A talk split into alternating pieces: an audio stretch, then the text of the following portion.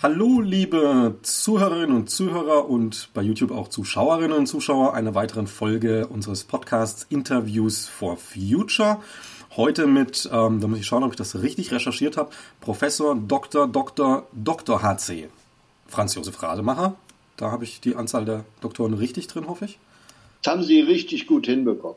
Das ist sehr schön. Ein HC und der Rest sind wirklich ordentliche Titel, wenn ich das so richtig sehe. Ja, jawohl, das eine ist Mathematik und das andere ist Wirtschaftswissenschaft. Ah, alles klar. Sie sind auch Professor momentan an der Uni Ulm für äh, Datenbanken und künstliche Intelligenzen. Ähm, ja, aber schon emeritiert. Emeritiert, okay. Ähm, Club of Rome sind Sie Mitglied, äh, Global Marshall Plan Initiative haben Sie auch sehr viel mit zu tun, stecken da tief drin. Ähm, da wollen wir dann vor allem auf den Global Marshall Plan später nochmal zurückkommen. Jetzt erstmal zu Beginn. Ähm, Klimawandel gibt es ja viele Begrifflichkeiten, zum Beispiel eben Klimawandel, so das Hauptwort dafür. Manche reden vom Klimakollaps, andere von der Klimakatastrophe. Ähm, das impliziert ja unterschiedliche Dinge. Eine Katastrophe ist was anderes als ein Wandel. Wandel ist ja eigentlich auch mal schön. Ähm, welchen Begriff würden Sie referieren für das, sag ich mal, dieses, diese Form von Szenario, die uns droht und die wir wirklich verhindern müssen? Also ich schicke mal vorweg, es kann sein, dass sich äh, Dinge ergeben auf ganz natürliche Weise, die wir gar nicht verhindern können. Also deshalb muss man sehr vorsichtig sein mit dem Ausdruck verhindern müssen. Äh, ich persönlich glaube, dass wir im Moment in einem Prozess einer Erwärmung sind.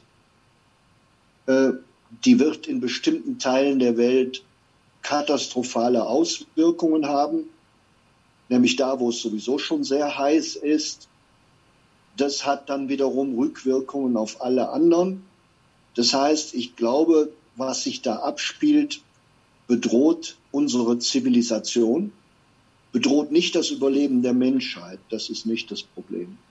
Aber es bedroht unsere Zivilisation und ihre Qualität. Und deshalb sollten wir alles, was wir vernünftigerweise äh, in unserer Macht stehend tun können, versuchen, um diese Bedrohung unserer Zivilisation, um dieser soweit wir können entgegenzutreten. Und äh, ich benutze dann durchaus auch schon mal drohende Klimakatastrophe, weil eben eine deutliche Erhöhung äh, der mittleren Temperatur unsere Zivilisation im Kern bedroht. Okay, ähm, sind, sehen Sie das jetzt nur auf die Zivilisation begrenzt, also ich sage mal in Ihrem Forschungsfokus und, und Handlungsfokus, oder sind da dann schon auch ähm, auf Zivilisation, menschliche Zivilisation beschriebene Nebeneffekte enthalten, wie Artensterben, die jetzt nicht direkt mit unserem Überleben zusammenhängen? Gut, es gibt ja äh, mehrere kritische Prozesse auf der Erde und das Artensterben oder die Biodiversity ist ja auch ein großes Thema. Liegt allerdings in der öffentlichen Diskussion äh, dann doch im Stellenwert weit hinter dem äh, Klimaproblem, einfach deshalb, weil es uns so unmittelbar und erkennbar als Zivilisation nicht betrifft oder bedroht. Das mag zwar anders sein, ist aber so allgemein nicht erkennbar. Ähm, ich bin aber sehr dafür, dass man insbesondere auch auf die genetische Vielfalt achtet und die Lösungen, für die ich mich einsetze in Bezug auf die Klimaproblematik, die sind auch so, dass sie die genetische Vielfalt und ganz allgemein den Frieden mit der Natur auch fördern. Das heißt, vernünftigerweise versucht man, sich mit dem Klimaproblem so auseinanderzusetzen, dass man gleichzeitig noch viele andere wünschenswerte Ziele gleich miterfüllen kann. Die ja auch verzahnt sind. Also klar, es gibt Artensterben, was nicht direkt mit dem Klimawandel zusammenhängt oder auch gar nicht. Jagd zum Beispiel. Aber wenn wir jetzt Amazonas nehmen, Klimawandel, CO2 und Lebensraum, Das sind ja diese Sachen letztlich vernetzt. Genau, also es hängen ja ohnehin alle Themen mit allen Themen zusammen und es gibt dahinter ein ganz dramatisches zusätzliches Thema, das ist die Bevölkerungsexplosion, die ja bisher ungebremst weitergeht. Und vernünftigerweise sollten die Lösungen, über die man nachdenkt, auch so sein, dass sie dazu führen, dass diese Bevölkerungsexplosion zu einem Ende kommt. Ja, apropos Bevölkerung. Ähm, es lässt sich natürlich wenig tun, wenn jetzt mal fiktiv gesagt die Politik das alles verstehen würde, aber die Bevölkerung zum Beispiel nicht mitnimmt. Ähm, es, was mir jetzt in der ähm, aktuellen äh, Corona-Pandemie aufgefallen ist, in der Kommunikation, es ist ja auch eine große Krise jetzt, also die zweitgrößte, wenn man so nennen mag, ähm, dass das immer wieder sehr, sehr, sehr, naja, ungeschickt, würde ich behaupten, mit den Menschen geredet wird. Ein Zitat will ich noch mal kurz erwähnen. Ähm, mit fallenden Infektionszahlen können wir kaum über eine Ausgangssperre diskutieren. Das wird nicht funktionieren. Das wird niemand verstehen. Äh, war ein Ministerpräsident, glaube ich, der das gesagt hat. Ähm, da ist also die Behauptung, oh, man kann den Menschen nicht vermitteln, dass es Folgeeffekte gibt. Ähm, Folgeeffekte sind natürlich für Klimawandel auch ganz relevant. Wie Sie schon beschrieben haben, wir spüren viel davon gerade gar nicht. Ähm, wir spüren es dann erst, wenn es zu spät ist. Also wir müssen ein bisschen in die Zukunft denken, um, um das Szenario zu verhindern, was drohen kann. Ähm, haben Sie das Gefühl, dass, dass man da den Menschen manchmal ein bisschen, also die Normalbevölkerung, jetzt weniger die Wissenschaft, ähm, unterschätzt, was man ihnen zumuten kann an Intelligenz und Verstehensleistung? Also komme ich erst noch mal zu dem Satz, den Sie jetzt zitiert haben. Ähm, mhm. Wir sind ja in einer öffentlichen Kommunikation bei der wir den Menschen massive Dinge abverlangen. Viele Menschen verlieren gerade ihre wirtschaftliche Existenz.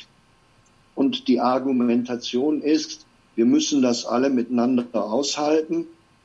Und äh, erst wenn die Fallzahlen runtergehen, dann können wir das beenden, also das, was für viele existenzbedrohend ist. Und dann ist es wirklich ausgesprochen unschön, wenn dann, wenn die Fallzahlen runtergehen, dann trotzdem wieder argumentiert wird, wir brauchen jetzt noch mehr Beschränkungen. Und dann kommt jemand und sagt, ja, das können wir der Bevölkerung nicht vermitteln. Ich würde auch sagen, das kann man der Bevölkerung nur schwer vermitteln. Und zwar deshalb, weil man vorher immer etwas anderes erzählt hat. Hm. Oder um es noch anders auszudrücken, es gibt einen großen Unterschied zwischen dem, was wir Superorganismen nennen, also Systemen, die große Mengen von Menschen koordinieren, und dem einzelnen Menschen. Der einzelne Mensch in seinem Gehirn, der kann vielfältigste Informationen letzten Endes über seine Mechanismen bündeln in Entscheidungen.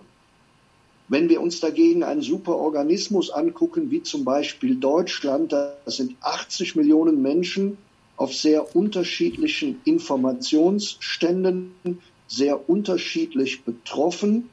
Und wir haben wenige Mechanismen, mit denen wir unterschiedliche Interessenlagen in eine Art letztlich bindende Entscheidung übersetzen können, die dann auch akzeptiert wird. Sondern wir haben so etwas wie ein, wie ein System von Kräften, die miteinander ringen. Und da sind dann eben alle diese Personen mit sehr unterschiedlichen Informationsständen und mit sehr unterschiedlichen Interessen. Und Sie haben zwar durchaus recht, dass der einzelne Mensch, der kann sehr, sehr viele Überlegungen gleichzeitig bei sich äh, in, in die Betrachtungen aufnehmen. Und da sind die Bürger durchaus äh, im Einzelfall sehr weit. Die Frage ist nur, was kommt in dem Miteinander all dieser Bürger zustande, wenn dann plötzlich Gruppen sehr lautstark über Medien bestimmte Informationen in das System hineinpeitschen und letzten Endes die Politik darauf reagiert und auch darauf reagieren muss, weil es wiederum auch andere Akteure in der Politik gibt, die Unzufriedenheiten aktivieren wollen, völlig unbeschadet der Frage, ob es eigentlich vernünftiger wäre, im Moment etwas anderes zu tun. Und deshalb müssen alle politischen Akteure auch schon immer mit in Betracht ziehen, wie wohl Menschen reagieren werden auf diese oder jene Botschaft und wie wieder andere politische Akteure das vielleicht werden nutzen können, um Stimmen zu sich hinzuziehen, wodurch dann eben die Situation nach der nächsten Wahl noch schwieriger werden könnte. Also das ist eine unendlich komplexe Gemengelage, die völlig ungeeignet ist, zu äh, Entscheidungen zu kommen, zu klugen Entscheidungen. Und deshalb kommen wir auch beim Klima nicht weiter, weil weltweit 200 Staaten, die alles souverän sind, mit völlig verschiedenen Interessen und Informationslagen, miteinander versuchen, sich auf irgendwas zu einigen. Und bisher können die sich auf nichts Vernünftiges einigen, weil äh, die alle miteinander Pokerpartien spielen und es nirgendwo die Macht gibt, die auch nur durchsetzen könnte, dass jetzt mal die Pokerei aufhört. Also um es nochmal verkürzt zu wiederholen, ähm, könnte man da schon die Analogie sehen, was wir jetzt bei Corona in Deutschland sehen mit dem Föderalismus, dass viel halt doch schief geht auch. Nichts gegen Föderalismus, aber es hat halt seine Nachteile, wie alles. Ähm, könnte man in die Klimadebatte weltweit übersetzen, ähm, nehmen wir den Föderalismus ohne Bundesregierung, dann sind wir in der Problematik zwischen den Staaten gelandet, die Sie da gerade beschreiben. Ja. Jeder kommt ja, und die sind noch viel größer. Also die internationalen Probleme sind noch viel größer als die bei uns, weil wir haben ja zumindest eine Demokratie, die zu irgendwelchen Entscheidungen dann kommen kann. Und das war übrigens ganz interessant auch beim Brexit zu sehen. Über lange Zeit war im britischen Parlament keinerlei Entscheidung möglich, weil so viele Alternativen im Raum waren und so viele Interessen. Und in dieser schwierigen Gemengelage kam man nicht zu Entscheidungen. Hm. Ja, da sieht man es wieder. Ähm, kommen wir mal zur Klimaneutralität bzw. CO2-Neutralität. Ähm, können Sie die zwei Begriffe für unsere Zuschauerinnen und Zuschauer mal ganz kurz umrissen, klar voneinander abgrenzen? Ich nehme die Variante, wie ich sie benutze, und wir sehen das Thema jetzt aus der Sicht eines Einzelnen. Mhm. Also wir fragen, äh, wann kann ein Mensch von sich sagen, er sei klimaneutral? Und für mich ist eigentlich die, die beste Formulierung die, man stellt sich die Frage, man wäre gar nicht da. Wie wäre die äh, Klimasituation ohne Person X und wie ist sie mit Person X? Und für uns im Moment ist ja die Klimafrage sehr stark auf CO2 bezogen. Es gibt aber auch weitere Klimagase. Also der Unterschied zwischen den beiden Begriffen ist jetzt nur, dass man sich in dem einen Fall auf das CO2 konzentriert, das heute etwa 80 Prozent der Klimawirkungen ausmacht. Sonst äh, bezieht man sich auf die 100 Prozent. Also frage ich, wie ist in Bezug auf CO2 oder von mir aus CO2 und noch 25 Prozent dazu. Die Wirkung einer Person auf das Klima. Da wissen wir, in Deutschland sind es so im Schnitt 10 Tonnen CO2. Es gibt jetzt Leute, die haben weniger. Es gibt Leute, die haben auch ein paar hundert Tonnen CO2. Auf welchen Zeitraum gerechnet? Aber viele, viele Möglichkeiten, äh, zum Beispiel CO2 aus der Atmosphäre herauszuholen. Also es kann jemand durch massive Aufforstung in den Tropen oder durch das Einbringen von Holz und Biokohle in die Erde zur Förderung von Humus und zum Vergraben von Kohlenstoff natürlich dafür sorgen, dass er mindestens so viel aus der Atmosphäre rausholt, äh, wie durch ihn hineinkommen. Und wenn sich das gerade aufhebt, dann wäre die Person klimaneutral. Und wenn die Person drei bis viermal so viel aus der Atmosphäre rausholt, wie sie hineinbringt, dann ist die Person klimapositiv. Es gibt also eine Menge Personen, die viel mehr CO2 aus der Atmosphäre rausholen, als sie reintun. Und bei diesen Personen ist es also so, dass wenn es sie nicht gäbe, die Klimasituation ungünstiger wäre, als sie jetzt ist, wo diese Personen existieren und tun, was sie tun. Genau, dieser Begriff klimapositiv ist natürlich sehr schön, weil er nicht den Nulllevel beschreibt, sondern schon einen klimatischen Gewinn für, für die Atmosphäre letztlich. Genau, an sich ist klimapositiv in heutigen Zeiten für jeden, der das kann, die richtige Strategie, damit man auf die sichere Seite kommt. Genau, das wollte ich gerade fragen. Ähm, beim Begriff CO2-Neutralität, also Sie haben ja schon die Prozente gesagt, so 80 Prozent sind die CO2-Problematik letztlich, 100 Prozent äh, wären die, äh, die Klimaproblematik, die Gase komplett, also Methan meinetwegen noch mit drin. Ähm, man nutzt natürlich, um nochmal kurz zu Begriffen zu kommen, Begriffe auch öfters mal gezielt. Also das mag jetzt von den äh, Zahlenwerten erstmal sehr, sehr schwammig sein, aber wenn ich mir überlege, man hat zum Beispiel ähm, gutes äh, Rinderburgerfleisch und schreibt da drauf, das ist dann CO2-neutral, weil das CO2, die Anteile des CO2 durch das Rind wieder wettgemacht wurden durch Emissionshandel oder auch immer, was auch immer. Dann wird man damit wahrscheinlich auch klimabewusste Menschen kriegen. Ähm, nur ein Rind gast halt besonders viel Methan aus. Also sehen Sie, da, ist das, ist das jetzt ein, ein ähm, Blick, der, der in eine Sackgasse führt oder sehen Sie da auch wirklich Potenzial für Greenwashing durch so Begriffsverschiebungen? Oder gerade also ich will Fokus? erst einmal ähm, eine andere Sache noch vorwegschieben. Ähm, wir können natürlich ähm, die Klimathematik auch von einzelnen Güter- oder Dienstleistungen hier sehen. Wir können uns die Flüge angucken, wir können uns die Rinder angucken.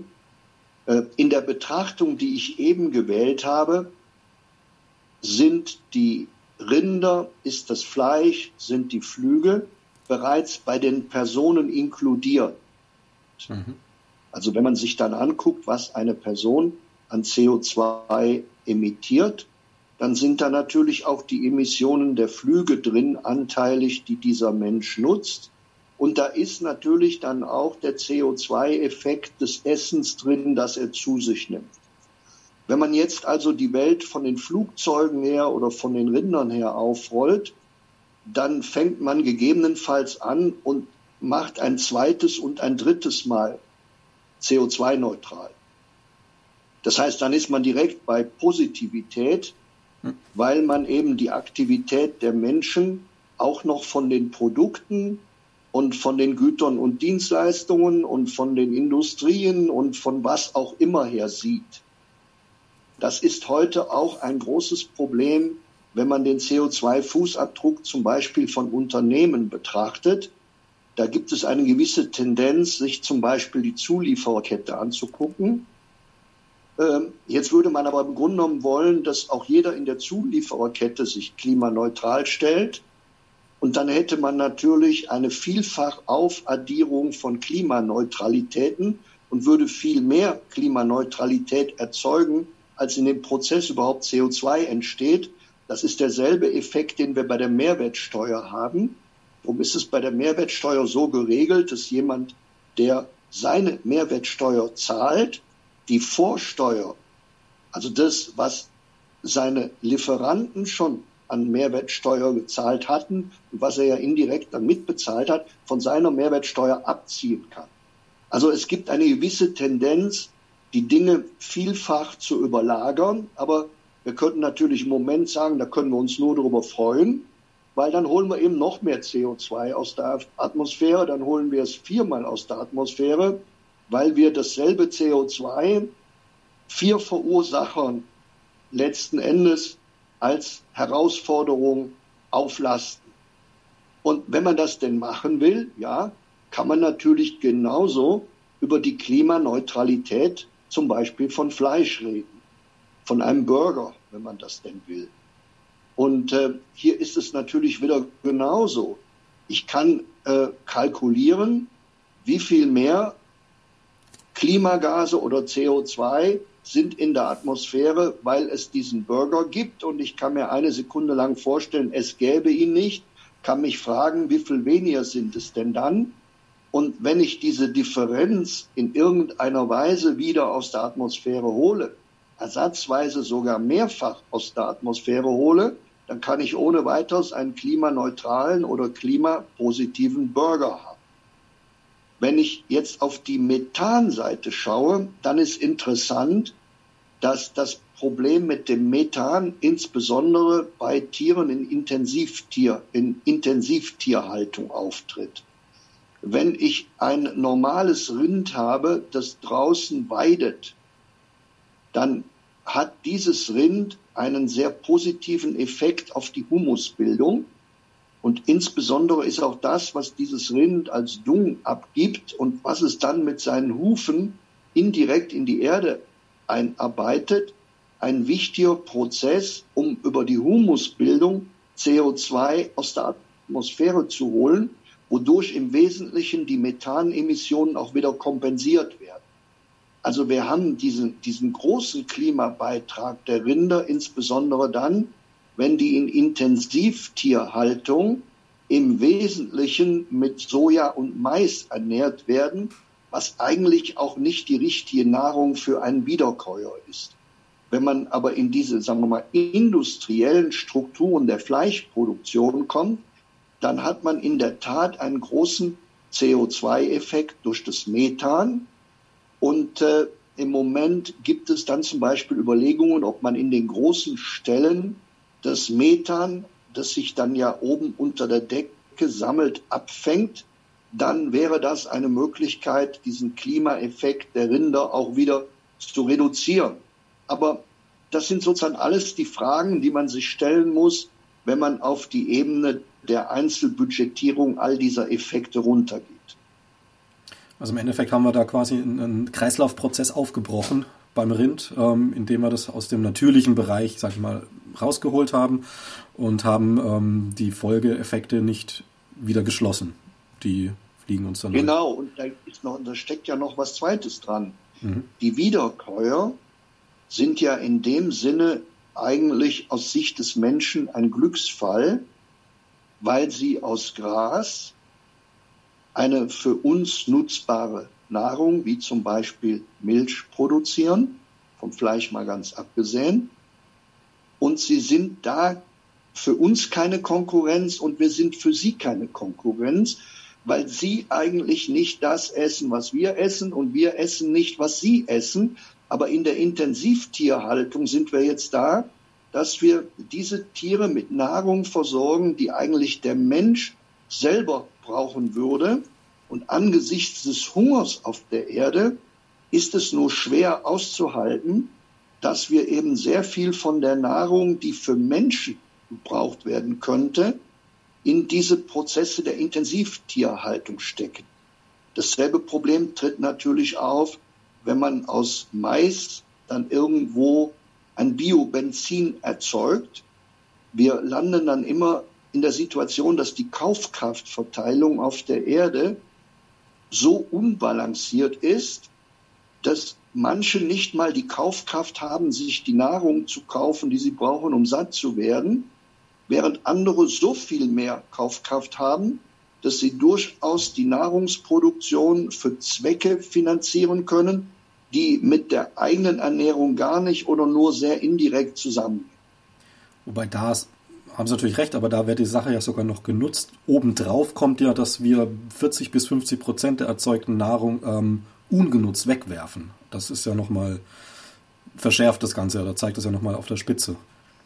Ja, das verschärft die Sache auch nochmal, wobei äh, ich an der Stelle auch immer sage, äh, es ist leicht darüber schimpfen, es ist schwieriger zu verändern. Also ich nehme mal eine Situation in einem, in einem Hotel, das mit Buffet arbeitet, oder ich nehme mal äh, eine Hochzeitsfeier oder Geburtstag. Da ist ja zunächst mal klar, der Gastgeber der will auf jeden Fall nicht kleinlich wirken. Also äh, ist davon auszugehen, dass er von allem zu viel da ist. Jetzt ist ja der moderne Mensch auch noch darauf getrimmt, dass er bitte nicht so viel essen soll. Der moderne Mensch soll ja tendenziell schlank und gesund sein. Und für manche ist, sagen wir, diese Optik äh, mit die entscheidende Herausforderung im Leben. Und die Disziplin um diese Optik herum ist ja auch etwas, was unsere Gesellschaft sehr würdigt. Äh, also man kann oft an Buffets beobachten, da stehen die Menschen und denen zuckt schon die Hand, dass sie sich was auf den Teller tun wollen, dann tun sie es aber nicht drauf, dann zuckt die Hand wieder. Es sind regelrechte interne Entscheidungsschlachten zu beobachten, die erst einmal zu der Frage führen, wandert etwas vom Buffet auf den Teller. Wenn es dann auf den Teller gewandert ist, heißt es aber längst nicht, dass es zum Schluss gegessen wird. Dann treten alle diese Hygienefragen auf. Also wenn es denn schon mal auf dem Teller war oder wenn es schon mal am Buffet war, dann darf es nach unserer Hygienelogik nicht wiederverwendet werden. Und äh, in diesem Umfeld passiert eben sehr, sehr vieles. Leute sorgen für einen Vorrat, vollkommen nachvollziehbar. Äh, wir sind aber nicht mehr in der Nachkriegszeit. Also bei meinen Eltern wäre das nie eine Diskussion gewesen, dass man die Sachen aufisst, die da sind und dass man den Teller leer isst. Vollkommen selbstverständlich, etwas anderes wäre nie diskutiert worden. In der heutigen Zeit sind wir aber jetzt darauf getrimmt zu sagen, da ist das zwar, aber das muss nicht in unseren Körper rein. Unser Körper ist so wichtig, in den muss nicht alles rein, nur weil es da liegt. Und im Zweifelsfall werfen wir es dann lieber weg, als es in unseren Körper zu tun. Umso mehr, als es ja ohnehin jetzt auf dem Teller in einer Form ist, bei der wir gar nicht mehr erlauben, dass es irgendein anderer nutzt. Und weil es jetzt eben keiner nutzen darf, dann können wir auch nichts anderes mehr damit tun, als es entsorgen. Also ähm, ich will nur, nur zum Ausdruck bringen, wir haben nicht unbedingt nur deshalb diese Riesenverluste, weil wir alle so unsensibel sind und gefühlslos und nichts von Nachhaltigkeit verstehen, sondern das ist ein Problem der Anpassung von Verfügbarem an unsere je spezifischen auch Seelenzustände und unsere je spezifischen Auswahlprozesse. Und die Dinge zur Deckung zu bringen, ist eben nicht einfach. Deshalb finde ich auch gut, dass man sich eine Menge Gedanken macht, wie man Sachen so portioniert, dass es eben kleine Portionen gibt und dass die kleinen Portionen aber auch wieder so verpackt sind, dass wenn sie nicht genommen werden, dass sie noch ein anderer nehmen kann Wobei wir dann natürlich wieder ganz schnell bei dem Plastikproblem sind, weil dann müssen wir die Dinge wieder so verpacken, dass man auch weiß, was drin ist und dass man äh, dann auch wieder die Hygienevorschriften, dass man die beachtet und dass man die Sachen sicher transportieren kann. Also dieses alles zur Deckung zu bringen, ist nicht einfach, selbst wenn man sich bemüht. Das auf jeden Fall. Wobei da gibt's ja auch Lösungen. Also was ich zum Beispiel unverpackt, ähm, man kann ein Glas mit Deckel mitnehmen, man kann äh, also auch aus Handfasern, glaube ich, ähm, sehr gute plastiknahe Verpackungen produzieren, die kompostierbar sind und so weiter. Ähm, ich finde aber, das würde ich vielleicht den Zuschauern und Zuschauern nochmal so ein bisschen äh, nochmal anstupsen. Ich kenne auch hunderte Empfänge und solche Geschichten aus meinen Erlebnissen, was Sie da gerade beschrieben haben mit den Buffets. Das ist, das ist herrlich. Also es ist wirklich sehr, sehr empfehlenswert, das mal zu beobachten. Das ist wirklich super anschaulich. Ähm, ich würde jetzt trotzdem nochmal zurückkommen zu, zu äh, Klimaneutralität und diesen Geschichten. Ähm, die Nina Scheer ist Ihnen ein Begriff, denke ich Wer? mal. Nina Scheer von der SPD, ähm, Tochter von Nein. Hermann Scheer. Ja, den Hermann Scher, der ist für mich ein Begriff. Nina kenne ich nicht. Genau, Nina ist die Tochter, ist äh, auch mit dem EEG verbandelt. Mit ihr hatte ich letztens auch ein Interview, ist ähm, Minister, äh, Minister schon, äh, Mitglied des Bundestags für die SPD und sehr klimapolitisch engagiert. Ähm, ich bin jetzt auch mal gespannt, was Sie zu ihrer Aussage sagen, weil ähm, sie hat dann gemeint, dass, ähm, dass wir Nord Stream 2 fertig bauen und nutzen sollen, aus einem ganz einfachen Grund. Ähm, wenn wir Nord Stream 2 nicht nutzen, dann würden wir auf, auf US-amerikanisches Fracking-Gas zurückgreifen. Ähm, das finde ich ist ja nur dann logisch, wenn es, äh, wenn Gas kein, keine Alternativlosigkeit hätte. Wie würden Sie das so einschätzen? Also zu dem Thema ist jetzt viel zu sagen. Mhm. Wir werden noch auf Jahrzehnte äh, fossile Energieträger brauchen. Da führt überhaupt gar kein Weg dran vorbei. Wenn wir, wenn wir weltweit nicht in Mord und Totschlag und Verarmung wollen, wird da kein Weg dran vorbeiführen.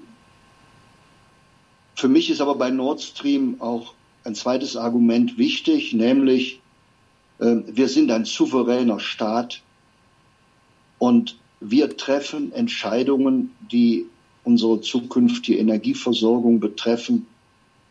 Und ich würde mir schon aus Prinzip, schon gar nicht aus den USA, über Sanktionen und Sanktionsandrohungen äh, so leicht die eigene Souveränität nehmen lassen. Der dritte Punkt betrifft die bereits erfolgten Investments. Wenn man dieses nicht zu Ende baut, dann hat man ganz, ganz viele Ressourcen einfach im Meer versenkt. Und der vierte Punkt betrifft Russland. Wir sind nicht nur in enormer historischer Schuld zu Russland, sondern Russland ist für die Zukunft der Welt und für unsere Zukunft mit Abstand eines der wichtigsten Länder, die es gibt. Und wir brauchen als Europa unbedingt eine gute Partnerschaft mit Russland, an der wir arbeiten müssen. Und insofern wäre ich vorsichtig, dauernd zusätzliche Erschwernisse im Umgang mit Russland zu erzeugen. Ich freue mich, dass wir in Nord Stream mit Russland zusammenarbeiten und ich hoffe sehr, dass wir mit Russland zusammen den Weg in die Zukunft gestalten werden. Denn in Auseinandersetzung mit Russland werden viele Probleme auch im Klimabereich ohnehin nicht lösbar sein. Okay, also eine ambivalente Situation. Letztlich, ähm, Sie sagen, wir, wir kommen um, die, um, um Gas, um, um, um uh, Verbrennung von was auch immer jetzt erstmal nicht herum lange Zeit. Ähm, ist das jetzt auch weltweit gesehen oder reden Sie da auch von Deutschland konkret? Weil wir haben ja eigentlich sehr viele Möglichkeiten, die wir nicht nutzen, wenn man mal einen Ausbau der Windenergie sich anschaut oder Wasserkraft. Gibt es ja viel. Also ich finde die Diskussionen in Deutschland zum Klima, die sind an Absurdität kaum zu überbieten. Mhm. Ähm, ich nehme immer gern folgendes Cartoon-Bild. Da ist ein großer, langer Kahn und da ist vorne ein kleines Leck und da sind so ein paar reiche Leute mit ihren Ingenieuren und ihren Technologien und die arbeiten an diesem kleinen Leck durch das Wasser eindringend. Und hinten am Ende von dem Kahn, da ist ein richtig großes Loch. Und da sprudelt das Wasser nur rein. Und da stehen so ein paar relativ arme Gestalten rum, die haben tausend andere Probleme. Technologien und so, das haben sie alles nicht, Geld haben sie auch nicht und da sprudelt das Wasser rein. Und dieser Kahn ist in Schieflage und dieser Kahn wird in absehbarer Zeit abkippen. Aber die da vorne tanzen immer noch an ihrem kleinen Loch rum und streiten sich und setzen auf diese und jene neue Technologie, damit sie ihr kleines Loch da vorne gestopft bekommen. Wir haben auf dieser Welt ein Klimaproblem und für dieses Klimaproblem ist Deutschland ziemlich irrelevant. Wir haben eine Situation, wo mit Abstand die meisten CO2-Emissionen von China kommen. China hat heute mehr Emissionen als USA, Europa und Japan zusammen. Die Chinesen bauen ein Kohlekraftwerk nach dem anderen. Die Chinesen legen großen Wert darauf, dass sie ein Entwicklungsland sind und bis 2030 ihre Emissionen sogar noch weiter erhöhen dürfen in Übereinstimmung mit dem Paris-Vertrag. Die Chinesen exportieren Kohle rund um den Globus. Und wenn die Chinesen arm geblieben wären, gäbe es gar kein Klimaproblem. Es gibt das Klimaproblem nur, weil die Armen so leben wollen wie wir. Das ist auch vollkommen in Ordnung. Deshalb bin ich nur sehr vorsichtig, unser System schlecht zu reden, weil alle wollen unser Wohlstandssystem. Und die wirkliche Bedrohung beim Klima, das sind die zusätzlichen Menschen, die in Afrika, Indien und Südostasien dazukommen werden. In Afrika wird sich in 30 Jahren die Bevölkerung verdoppeln. Und auf der Erde kommt jedes Jahr die Bevölkerung von Deutschland dazu. Die nächsten 30 Jahre kommt 30 Mal die deutsche Bevölkerung und fünf bis sechs Mal die europäische Bevölkerung noch dazu. Wenn ich in Österreich bin, ja, wissen Sie, da kommt jeden Monat, kommt auf der Welt die österreichische Bevölkerung. Im Grunde genommen zweimal pro Monat kommt die österreichische Bevölkerung dazu. Und wir sind mit dem Klima bei uns beschäftigt, aber wir müssen doch das Klimaproblem weltweit lösen. Ich arbeite eng mit dem Minister Müller zusammen. Das ist der Minister, der ist für Entwicklungszusammenarbeit zuständig. Und nach Agenda 2030 hat jeder Mensch den Rechtsanspruch auf eine Steckdose. Und natürlich, wir kämpfen im Marshallplan mit Afrika für eine Steckdose für jeden Menschen in Afrika. Auch für die 1,2 Milliarden, die die nächsten 30 Jahre bilanziell dazukommen. Die Sorge von Minister Müller ist klar. Äh, wahrscheinlich werden das alles Kohlekraftwerke sein. Und in diesen Ländern des Südens werden möglicherweise allein Zuwächse das ist jetzt indischer Subkontinent und Afrika, Zuwächse kommen in der Höhe der heutigen chinesischen Emissionen, weil die Bevölkerung auf dem indischen Subkontinent und in Afrika, die wird dann dreimal so groß sein wie die chinesische Bevölkerung. Und selbst wenn die nur auf einem Drittel der chinesischen Emissionen pro Kopf operieren, kommen die gesamten chinesischen Emissionen dann noch obendrauf. Deshalb, wer das Klimaproblem lösen will, muss sich mit dem globalen Problem beschäftigen. Und wer fragt, wie viele fossile Energieträger es noch auf der Erde geben wird, der muss kalkulieren, was wird diese Welt an fossilen Energieträgern brauchen. Die Projektionen der Internationalen Energie Agentur, einer, einer Unterorganisation der OECD, für 2040 sind klar, es wird dann mehr fossile Energieträger geben als heute. Allerdings wird der Anteil der Kohle spürbar zurückgehen. Es wird der Anteil von Gas spürbar zunehmen. Und das ist auch meine Einschätzung, dass es so sein wird. Das ist ja, also ich höre da so ein bisschen raus, ähm, vielleicht unterstelle ich Ihnen da jetzt ein bisschen mehr, aber ähm, was ich raushöre, ist auch ein bisschen Aufruf an die, sage ich mal, reichen Länder, ähm, in arme Länder, meinetwegen Afrika jetzt als Beispiel, äh, ganz gezielt zu investieren und ähm, vor allem klimaneutral zu investieren. Also jetzt nicht um, um Wirtschaft hochzukriegen jetzt, sondern um die Wirtschaft, die dort entsteht, möglichst direkt äh, klimaneutral mit Energie zu versorgen. Also letztlich auch wieder für uns von Vorteil, weil was bringt uns das, wenn das Klima uns allen um die Ohren fliegt? Sie haben sowas von recht. Also für jeden, dessen Gehirn noch zur Bewältigung des kleinen Einmaleins in der Lage ist, ist das sowas von offensichtlich. Und es schreit zum Himmel, dass wir an der Stelle praktisch nichts machen. Aber das führt zurück zu Ihrer Ausgangsfrage, warum machen wir das denn eigentlich nicht? Nun bei uns, wenn bei uns die Politik in großem Umfang Finanzmittel in Entwicklungs- und Schwellenländer zugunsten des Klimas investieren würde, dann würden Sie einen Aufschrei hören, einen Schrei der Wut und der Verzweiflung. Und alle möglichen Leute würden alle Gründe der Welt finden, warum es viel besser ist, das Geld auszugeben als irgendwo anders. Und im zweiten Fall würde man die Korruption und was auch immer bemühen, warum man es sowieso nicht tun kann.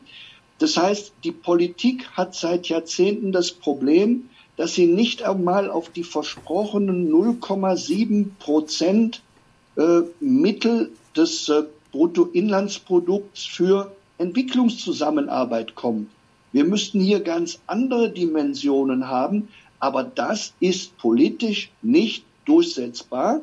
Und in der Situation, die wir mit den Medien haben und jetzt mit den sozialen Medien und mit den unterschiedlichen Interessen und mit dem Populismus, können wir das Vernünftige politisch, ja, ich will mal sagen, fast gar nicht mal aussprechen. Wer das überhaupt auch nur sagt, der ist schon in Gefahr. Ähm, Wenn es jetzt politisch nicht möglich ist oder meinetwegen auch nur wäre, äh, wäre dann nicht äh, wirtschaftlich, weil ich meine, gerade das populistische und ähm, nicht das einmal-eins beherrschende Denken der Menschen ist ja sehr empfänglich für, hey, du hast Gewinn dadurch ganz einfache Logik. Ähm, ist das nicht eine Möglichkeit, also das als äh, wirtschaftlichen Gewinn auch zu sehen? Also jetzt mal ganz einfach gesponnen, eine deutsche Firma produziert in großem Maße Solarenergieträger, ähm, Solarzellen, Panels flächenweise, verkauft die günstig, aber trotzdem mit einer Gewinnmarge an ein afrikanisches Land. Ähm, das wird ein Erfolg und dadurch wird es in den ganzen Kontinent expandiert und ähm, Win-Win-Win an allen Stellen. Ist natürlich jetzt erstmal sehr holzschnittartig, aber auch diesen Weg der Vermittlung zu sehen, also ist da eine Möglichkeit drin? Also wir, wir kommen jetzt ja in, in Richtung dessen, was überhaupt gehen kann. Und äh, ich selber setze mich hier schon seit langem für, für drei ganz wichtige Schienen ein. Und eine davon sind internationale, kluge Projekte, die privat finanziert werden. Also man könnte das ökonomisch einordnen als die freiwillige Internalisierung nicht bezahlter externer Kosten. Wir haben ja ein globales ökonomisches System, das überall Plünderungen erlaubt. Das heißt, wir können zu Lasten der Umwelt, zu Lasten des Klimas, auch zu Lasten von Menschen können wir global Wertschöpfung organisieren. Und äh, ein guter Teil des Wachstums der letzten 20 Jahre passierte durch Externalisierung der Umwelt- und Klimakosten durch Kohle auf dem Umweg über China. China hat sich damit aus der Armut gearbeitet und die ganze Welt hat an diesen Prozessen mitverdient, wir in Deutschland auch. Natürlich war das alles viel billiger oder wahrnehmbar viel wertschöpfender, als es wirklich war, weil wir uns dadurch eben das Klimaproblem in der heutigen Schärfe eingehandelt haben. Und die Frage ist, kann man nicht aus Sicht von Unternehmen oder Privatpersonen,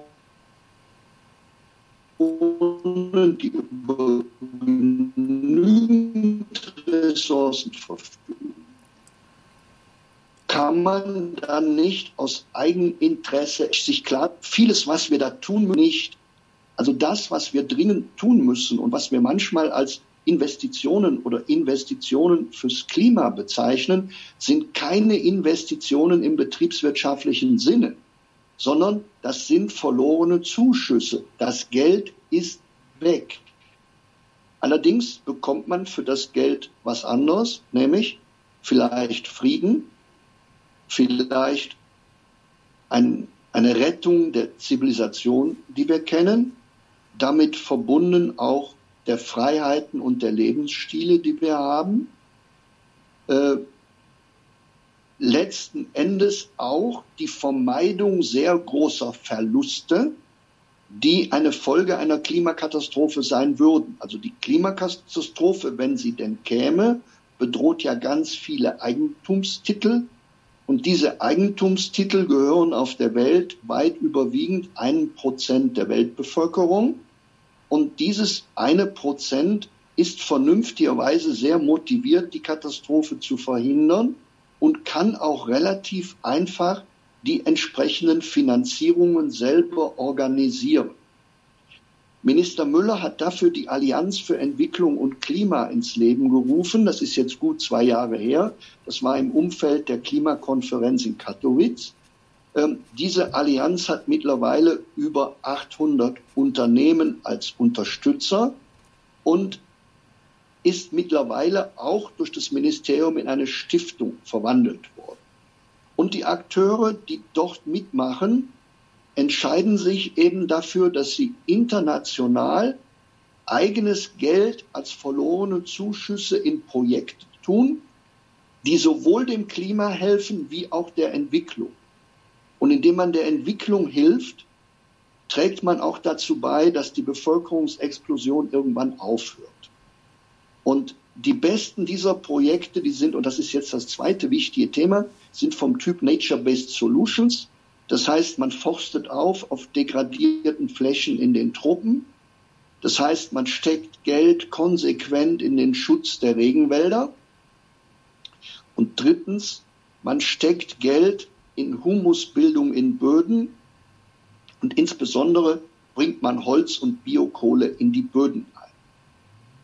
Das Wichtige ist, hier kann jeder handeln. Jeder Mensch kann handeln. Sofort. Man kann sofort handeln. Alle Unternehmen können handeln. Und voriges Jahr hatten wir das beglückende Erlebnis, dass die Firma Bosch, Robert Bosch, als erste produzierende Industriefirma in Deutschland überhaupt von einem Tag zum anderen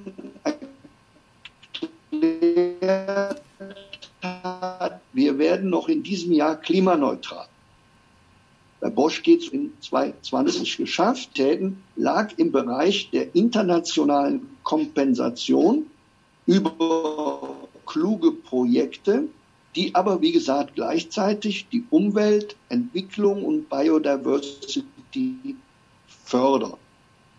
Und für mich ebenso beeindruckend ist Kühne und Nagel als der weltweit größte Logistiker äh, in der internationalen Seeschifffahrt, Kühne und Nagel ist auch klimaneutral, aber Kühne und Nagel will viel mehr. Die wollen bis 2030 den gesamten Containerverkehr mit ihren Kunden, alles, was sie mit Schiffen auf der Welt transportieren, vom Transport her klimaneutral stellen. Da, damit habe ich jetzt zwei Punkte abgearbeitet. Ich komme jetzt zu dem dritten und wichtigsten, weiß aber nicht, ob Sie den nicht vielleicht auch noch mal mit ein paar Überlegungen und mit einer neuen Frage platzieren wollen. Das war jetzt ja Idee, die Idee, jetzt geht jemand hin von uns und verkauft Photovoltaikmodule zum Beispiel nach Afrika, in die Sonnenwüste, um den weiteren Prozess in Afrika eher in Richtung Klimaneutralität zu gestalten. Ich glaube, das war Ihr Anliegen in dieser Frage. Genau, und das aber eben mit dem Win-Win, dass man auf der eigenen Seite eben nicht, also was den Leuten, wie Sie gesagt haben, schwerer zu vermitteln ist, wir spenden einfach was.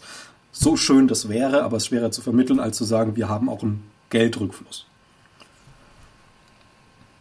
Gut, also Sie sind jetzt meiner Ansicht nach bei dem wichtigsten Thema, wenn man das Klimaproblem überhaupt lösen will. Mhm.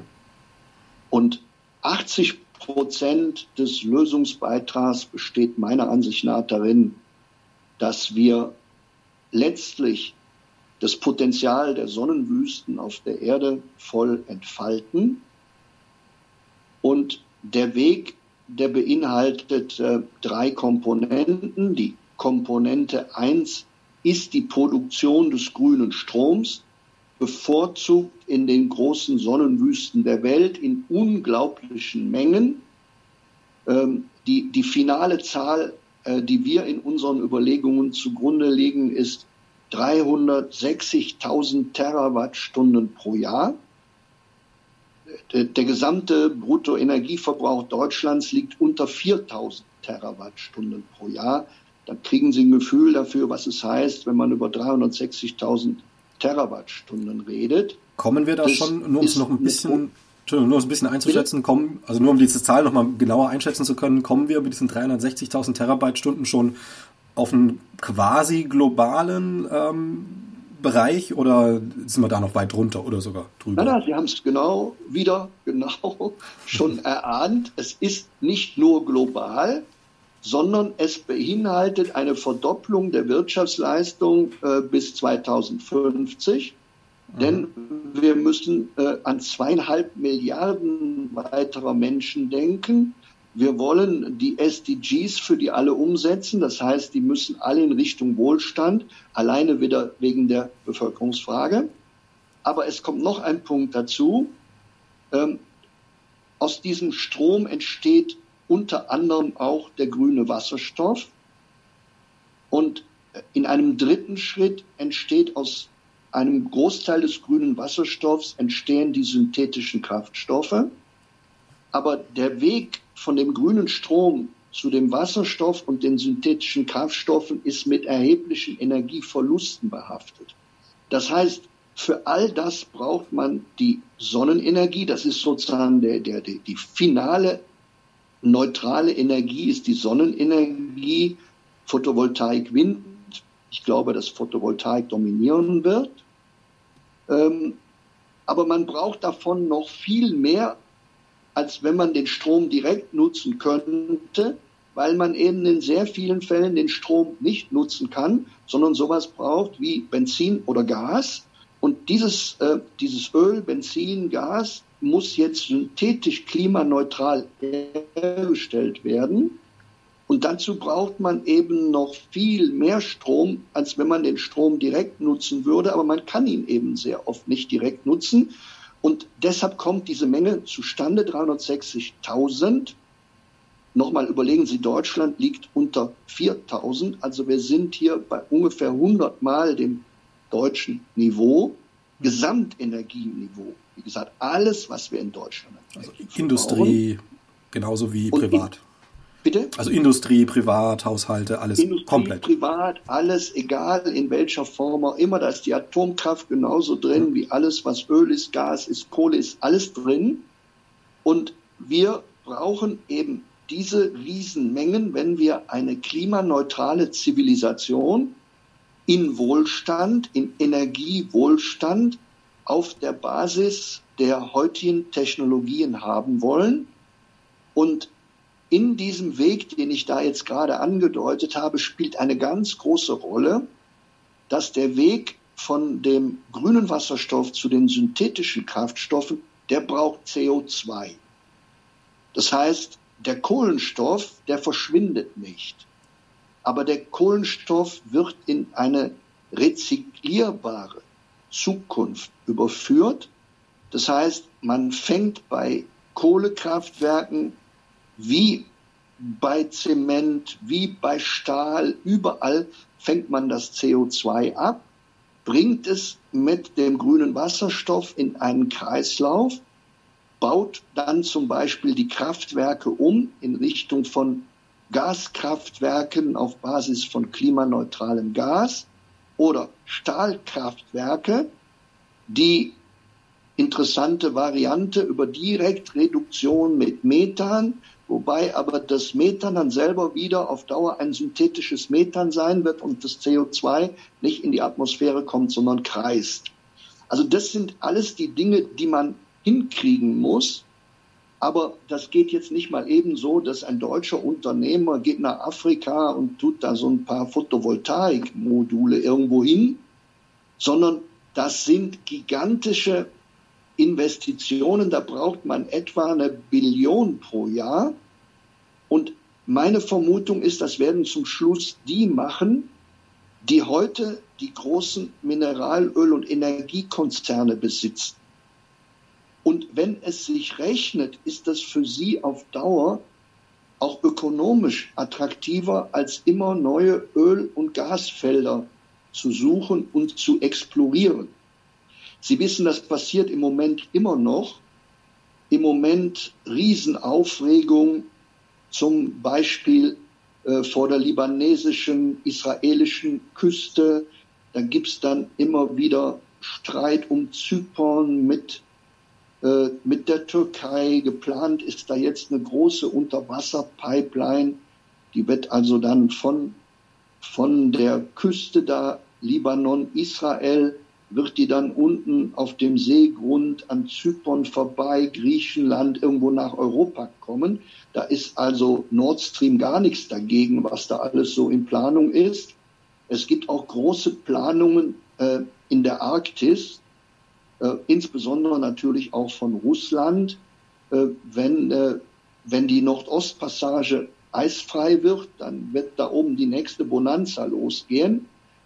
Aber letztlich sind diese Dinge alle unglaublich teuer, weil es sind ganz unfreundliche Umweltbedingungen. Das, man muss mit Meeresplattformen arbeiten bei ganz starken Winden und Seen. Und ich glaube, auf Dauer ist die ökonomisch viel attraktivere Schiene, an der man auch sehr viel mehr Geld verdienen wird, die, dass man in die Solarwüsten geht. Und ich beobachte, dass die Saudis das bereits mit einem ziemlichen Nachdruck auch betreiben. Und das sind die Prozesse, die man in Gang kriegen muss. Aber die Prozesse stocken im Moment unter anderem an der Art, wie die deutsche Politik im Klimabereich agiert. Das heißt, wir haben im Moment noch nicht die Situation, wo die Investoren das Gefühl hätten, wenn sie das machen, würden die Produkte mit offenen Armen angenommen. Wir haben gerade in der reichen Welt sehr viel Widerstand gegen die Globalisierung der Welt der erneuerbaren Energien. Ganz, ganz viele wollen aus dem Zustand raus, in dem wir heute sind, wo wir unsere Energie ja primär importieren. Und sie wollen in eine Situation, wo wir so eine Art weitgehende Energieautarkie haben. Und das schadet diesem Prozess unheimlich. Ähm, Sie haben da schon was vorweggenommen. Ich wollte gerade fragen, ob Sie mit den großen Playern, die dann sich da drauf schmeißen, eher die Konzerne oder die Staaten meinen. Jetzt haben Sie Saudi-Arabien erwähnt. Ähm, mir klingt das auch so ein bisschen. Ich meinte mit Saudi-Arabien auch Amanco. Also okay, also auch durchaus die. Nicht so leicht ja. zu trennen, weil das Stimmt. ja wieder der eigentliche Aktionär ist. Ähm, das bringt mich auch auf einen Gedanken, äh, würde ich mich auch mal sehr interessieren, wie Sie das so sehen, dass Sie auch die Weltpolitik ganz gut im Blick haben. Ähm, wenn ich mir das jetzt mal so vorstelle, die Saudis ähm, versuchen sehr vehement äh, Solarwüsten aufzubauen und letztlich mit dem Fernziel, ähm, naja, das, was sie heute schon mit dem Öl machen, die Welt mit Energie zu versorgen. Und dass das dann eben auf der anderen Seite wiederum wiederum Widerstand erzeugen kann, also dass, dass, äh, dass das letztlich weltpolitische oder politische, machtpolitische Spielchen sind, die dann gespielt werden. Die Saudis machen das, also machen wir, die Russen, die Amis, wer auch immer, ähm, einfach um eine, eine ähm, Macht, eine Energiemacht zu behalten, den anderen Weg und versuchen genau das zu verhindern. Also spielen da auch solche Ping-Pong-Effekte dann rein? Ja, und es wird auch viel über Bande gespielt. Aber ah. ich nehme jetzt erstmal den deutschen Blick. Mhm. Wir gelten ja immer als der Exportweltmeister. Also auf jeden Fall haben wir für ein Land unserer Größe ein irrsinniges Exportvolumen. Und wir haben regelmäßig einen enormen Zahlungsbilanzüberschuss. Und das erzeugt ja weltweit ganz, ganz großen Ärger. Wir haben überall Ärger wegen unserem Zahlungsbilanz. Aber wir sind eben tolle Technologen. Wir verkaufen ja Anlagen rund um den Globus. Zuverlässig, funktionsfähig. Und das ist das interessante Geschäft, von dem wir leben. Und da ist doch vollkommen normal, dass wir dringend was importieren müssen. Wir importieren zu wenig. Eine Weltwirtschaft kann aber nur funktionieren, wenn alle irgendwas abgeben können und wenn alle irgendwas von anderen übernehmen. Und wir importieren bis heute weitgehend die Energie und das sollten wir auch weiter tun. Es gibt einfach Stellen auf der Erde, wo man die Energien, die wir zukünftig brauchen werden, sehr viel besser produzieren kann als bei uns. Und wenn das so passiert, dann wandert ja der Wohlstand woanders hin. Ich wäre den Saudis unendlich dankbar, wenn sie mit ihrem vielen Geld und ihrem großen Können technologisch sich sukzessive von den fossilen Energieträgern weg in Richtung erneuerbare synthetische Energie bewegen würden. Und dafür haben sie ja gute Voraussetzungen. Sie haben eben die großen Sonnenwüsten. Sie haben aber auch das CO2, das man dringend braucht für die synthetischen Kraftstoffen. Und sie haben das Geld, das man dringend braucht. Und natürlich äh, nicht irgendwie dieses durch die Saudis monopolisieren, sondern viele andere auch. Und ich denke da zum Beispiel vor allem auch an Nordafrika, an die Potenziale in der Sahara, wo es ja auch eine enge Energiepartnerschaft von Deutschland, äh, vor allen Dingen auch mit Marokko gibt. Es gibt von Europa eine Energiepartnerschaft mit Marokko. Der Club of Rome hat das alles mal unter Desertec groß thematisiert und als Vorschlag in die Welt eingebracht. Und da müssen wir hin. Und ich sag mal, der Wert der großen äh, Sonnenwüsten liegt eben darin, dass wir eine Chance haben, an eine Kilowattstunde grüner, grünen Stroms für unter zwei Cent pro Kilowattstunde. Da müssen wir hin. Und, und das muss der Preis sein an der Übergabestelle zur Nutzung. Es ist ja bei Strom auch bei uns die gesamte Netzthematik und Netzstabilisierungsthematik und so weiter, die ist ja teurer als die eigentliche Stromproduktion.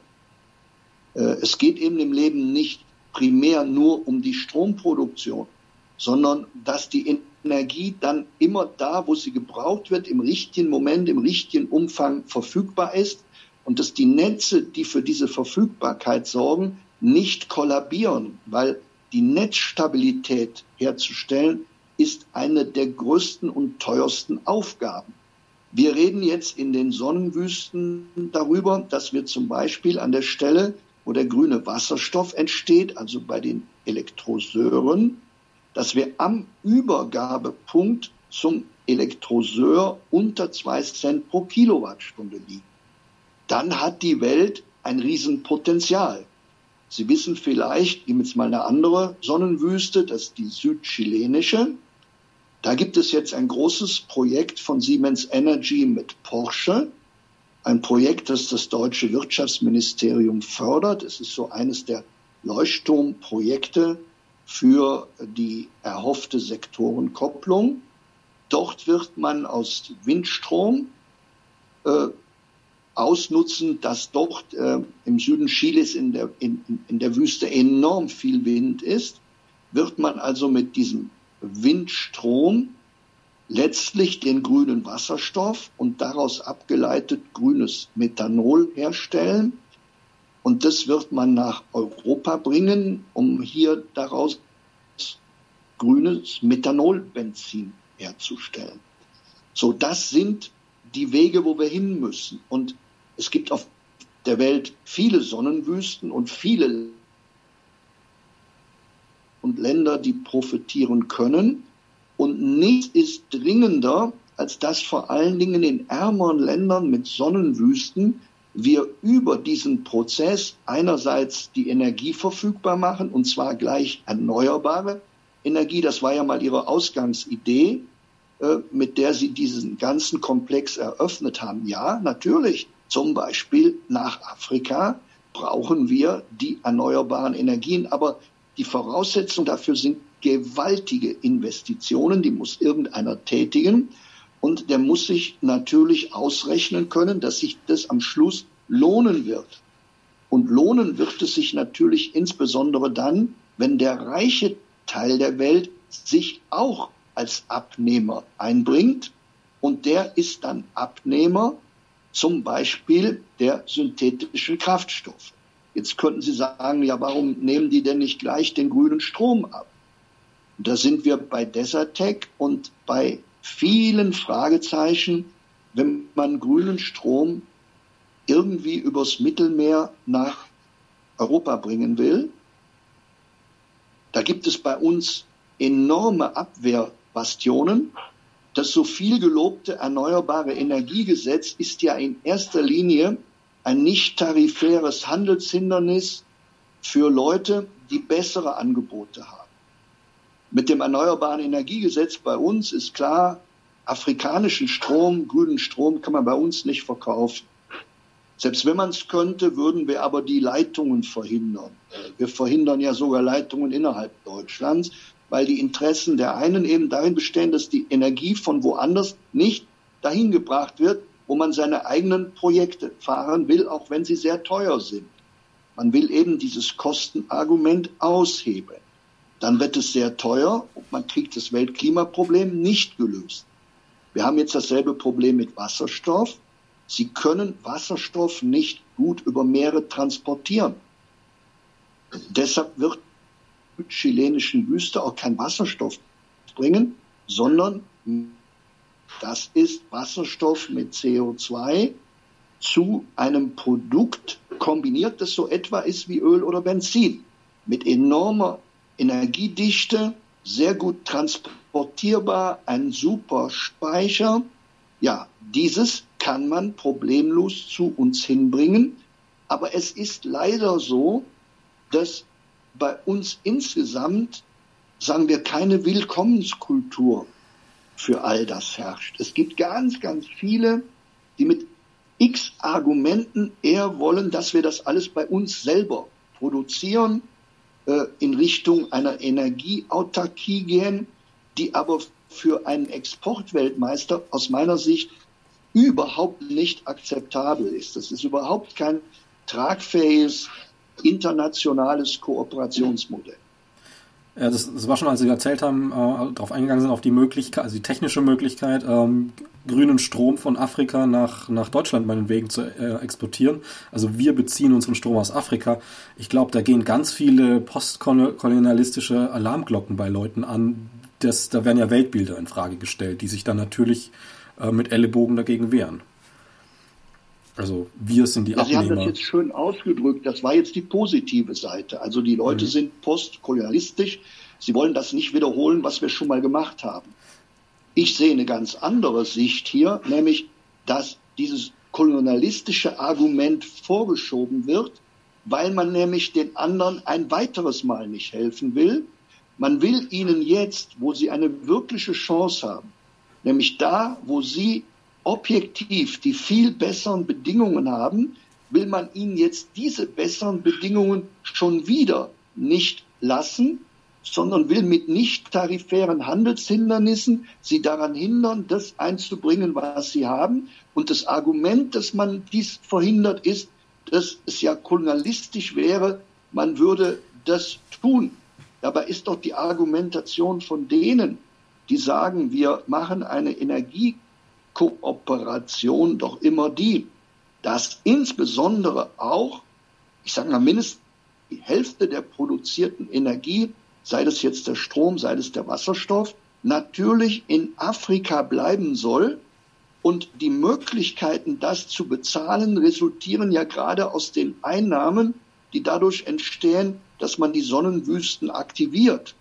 Das ist ja eine der Hauptideen des Marshallplan mit Afrika, unseres Entwicklungsministeriums. Und es ist ja geradezu absurd, wenn man den Prozess, der zum Wohlstand führt, als neue Form des Kolonialismus bezeichnet. Also ich nehme da immer gern das Beispiel China. China ist über diese Industriekooperation zu einem sehr, sehr starken, reichen Land geworden. Man hätte damals auch die Zusammenarbeit mit China mit dem Argument, das wäre jetzt Postkolonialismus, hätte man es auch verhindern können, wenn man denn überhaupt die Macht gehabt hätte, es zu verhindern. Diese Macht bestand ja nicht. Und jetzt versucht man mit einem ähnlichen Argument die Zusammenarbeit mit Afrika im Energiesektor zu blockieren. Die Welt wird sich in dieser Frage sowieso anders entscheiden. Die Welt wird nicht am deutschen Wesen genesen. Und wenn die Deutschen meinen, sie müssten bei sich die Energieautarkie versuchen und sich um ihren eigenen Wohlstand bringen, ja, dann sollen die Deutschen das eben machen. Ich glaube, dass viele Länder mit Sonnenwüsten sehr profitieren werden. Und das ist gut so. Das ist gut für diese Länder und das ist auch gut für die Welt. Und einen anderen Weg, die Klimakatastrophe zu verhindern, sehe ich im Moment nicht. Das ist so ein bisschen verkürzt gesagt auch, auch die Stoßrichtung des Global Marshall Plans. Also wirklich ähm, mit dem klimatischen äh, Thema im Hinterkopf ähm, einfach Entwicklung zu bringen in Länder und zwar für die Länder und nicht in erster Linie für das eigene Ego oder die eigene Geldbörse. Der Marshallplan, der der ist ja, der ist ja klar. Wir wollen aus, schon aus Gründen Menschenrechte, wollen wir natürlich Agenda 2030 Entwicklung überall. Das ist für die Bevölkerungsfrage auch der einzige Weg, weil der chinesische Weg ist ja international geächtet. Und mit dem ist auch nicht zu rechnen. Also aus vielen Gründen müssen wir den Wohlstand überall wollen. Und wirklich große finanzielle, technische Effekte bekommt man nicht über Entwicklungshilfe. Ich habe eben schon gesagt, das ist mit den Bevölkerungen nicht zu machen. Es geht nur so wie im Fall von China, wenn es eine kluge Zusammenarbeit ist, die allen Beteiligten hilft, weil sie sich rechnet, dann hat sie aber die Sekundärfolge, dass sie ein armes Land aus der Armut holt. Nun haben wir in Afrika sehr viel mehr als nur die Energieseite, die ich gerade ja, diskutiert habe mit den Sonnenwüsten. Die Länder mit den großen degenerierten Tropenflächen sind auch ein, ein, ein entscheidender Ort für die großen Aufforstmaßnahmen. Die Welt braucht dringend auf etwa einer Milliarde Hektar degradierter Böden die Aufforstung. Die Welt braucht dringend einen gut bezahlten Regenwaldschutz. Wir müssen viel Geld bezahlen, damit die Regenwälder stehen bleiben. Und wir müssen massiv Böden reaktivieren und die Humusbildung fördern. Und die Länder mit den großen Flächen, mit der teilweise Ausdehnung auch von Wüsten, diese Länder bieten die großen Flächen, um alles das zu tun. Und das heißt, die Nature-Based Solutions werden die zweite sehr, sehr große Einnahmequelle sein. Natürlich vor allen Dingen für das Amazonasgebiet, dann äh, für das Kongo-Gebiet und die äh, Tropenflächen in Afrika. Und dann gibt es noch eine dritte große Schiene in Indonesien. Das sind die Gebiete, die werden massiv vom Ausbau der Nature-Based Solutions profitieren. Und dann kommt natürlich der Effekt in der Landwirtschaft dazu. Die Produktivität der Landwirtschaft in Afrika ist dramatisch schlecht. Afrika kann seine 1,2 Milliarden Menschen nicht ernähren, ist also auf Nahrungsimporte angewiesen. Die Bevölkerung wird sich aber in 30 Jahren verdoppeln und Afrika muss seine Landwirtschaft so entwickeln, dass es diese verdoppelte Bevölkerung ernähren kann. Und das ist über diese Humusschiene und die Bodenreaktivierung möglich und ist auch, das ist einer der Sektoren, die die größten Effekte in Bezug auf Beschäftigung haben wird. Und das alles sind die tragenden Komponenten des Marshallplan, weil natürlich äh, zu diesem Industrialisierungsprozess und zu dem Prozess in der Landwirtschaft gehört natürlich die gesamte Infrastruktur und ein Maschinenbau auf äh, mittlerem Komplexitätsniveau und die ganze Holzverarbeitung und Holzwirtschaft, dann die Nahrungsmittelverarbeitung, davor erst mal die ganzen Kühlsysteme und die Speicherung, wir haben uns ja eben über die Nahrungsmittelverluste unterhalten. In Afrika geht etwa 50 Prozent der Nahrung äh, schon verloren auf dem Weg zu den Menschen, die die Nahrung brauchen, weil es nicht einmal überall funktionierende Kühlketten gibt. Auf der anderen Seite sieht man natürlich sofort, welche enormen ökonomischen Potenziale darin bestehen, wenn man das alles hinkriegt. Dafür braucht man aber zuverlässige Geldströme, aus ökonomischen Prozessen, die sich für beide Seiten rechnen. Und in Verbindung mit der Klimathematik kommen wir mit Afrika auf Augenhöhe. Die Afrikaner können uns Unglaubliches bieten und wir können ihnen Unglaubliches bieten und zusammen können wir das Problem lösen, während jeder für sich alleine es nicht lösen kann. Ja, Herr Rademacher, ähm, ich finde es ein bisschen schade, dass wir gerade nicht im Biergarten sitzen. Da könnte man, glaube ich, noch einige ähm, Themen anschneiden oder auch hier und da einfach mal weiter in die Tiefe gehen, ohne jetzt Zuschauerinnen und Zuschauer ähm, zu strapazieren. Ähm, da wir jetzt schon weit über eine Stunde drüber sind, äh, würde ich es auch, wenn ich ein paar Fragen habe, dabei belassen. Ähm, ich fand, das war eigentlich ein schönes Schlusswort. Wenn Sie aber trotzdem noch irgendwie ein Schlusswort loswerden wollen oder Ihnen noch was wichtig ist, ähm, können Sie natürlich gerne jetzt noch frei verfügen über die Zeit. Nein, ich fand es schon äh, ich fand es eigentlich schon so zum Abschluss ganz gut. Ich würde Ihnen noch ein paar Dokumente zur Verfügung stellen mhm. und ich würde vielleicht gern noch ein, ein Bild anhängen oder zwei. Es gibt einen, einen schönen Cartoon, da sucht jemand irgendwo am Boden, sucht er offenbar nach seinen Schlüsseln unter einer Lampe äh, auf einem Parkplatz an der Autobahn und dann kommt jemand und sagt, kann ich Ihnen helfen und sucht dann mit ihm und sagt, ja, ja, sind Sie denn sicher, dass Sie hier den Schlüssel verloren haben? Und da sagt er, nee, nee, den habe ich da hinten verloren, aber hier ist wenigstens Licht. Also mit anderen Worten, äh, wir haben eine enorme Fixierung in der Klimathematik auf den Nationalstaat, weil wir da zumindest eine Governance haben, in der entschieden werden kann. Aber wenn nun das, was ich da tue, das Problem nicht löst, dann hilft es ja auch nicht. Und wenn die Problemlösung in zumindest tendenzieller Verarmung besteht, ja, dann könnte ich darüber ja noch reden, wenn ich damit wenigstens das Problem löse. Wenn ich aber das Problem nicht löse, ja, warum soll ich das tun und dann auch noch die, die Potenziale reduzieren, mich auch nur zu schützen, wenn es denn kommt. Und da heißt dieses andere nette Sprichwort heißt, als sie ihre Ziele aus den Augen verloren, verdoppelten sie ihre Anstrengung. So kommt mir die Debatte heute oft vor. Wir werden immer panischer.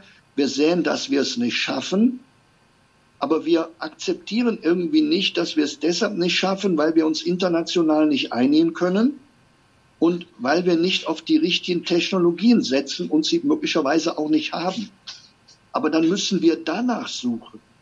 Es nützt nichts, immer nur panisch zu schreien, ja, mach was, mach was, mach was, wir müssen was machen, wir müssen was machen, wir müssen was machen, wenn man nicht weiß, was man machen soll. Also nichts ist wichtiger, als gut zu durchdenken, was geht und dann seine Energie auf das zu konzentrieren, was geht. Genau, das habe hab ich versucht, zumindest zu beschreiben. Ich würde Ihnen da noch ein paar Texte zur Verfügung stellen. Ich kann mir vorstellen, Sie haben da irgendeine Möglichkeit, dass man das bei Ihnen abrufen kann. Also Texte, die jetzt äh, auch äh, öffentlich ähm, abrufbar sein dürfen. Ja, öffentlich verfügbar. Genau. Ja, ja, klar. Da haben wir Möglichkeiten. Genau, definitiv. Ja, Herr Rademacher, ähm, dann bleiben wir in Kontakt und ich danke Ihnen herzlich für das Interview. Ja, ich danke Ihnen, wünsche alles Gute.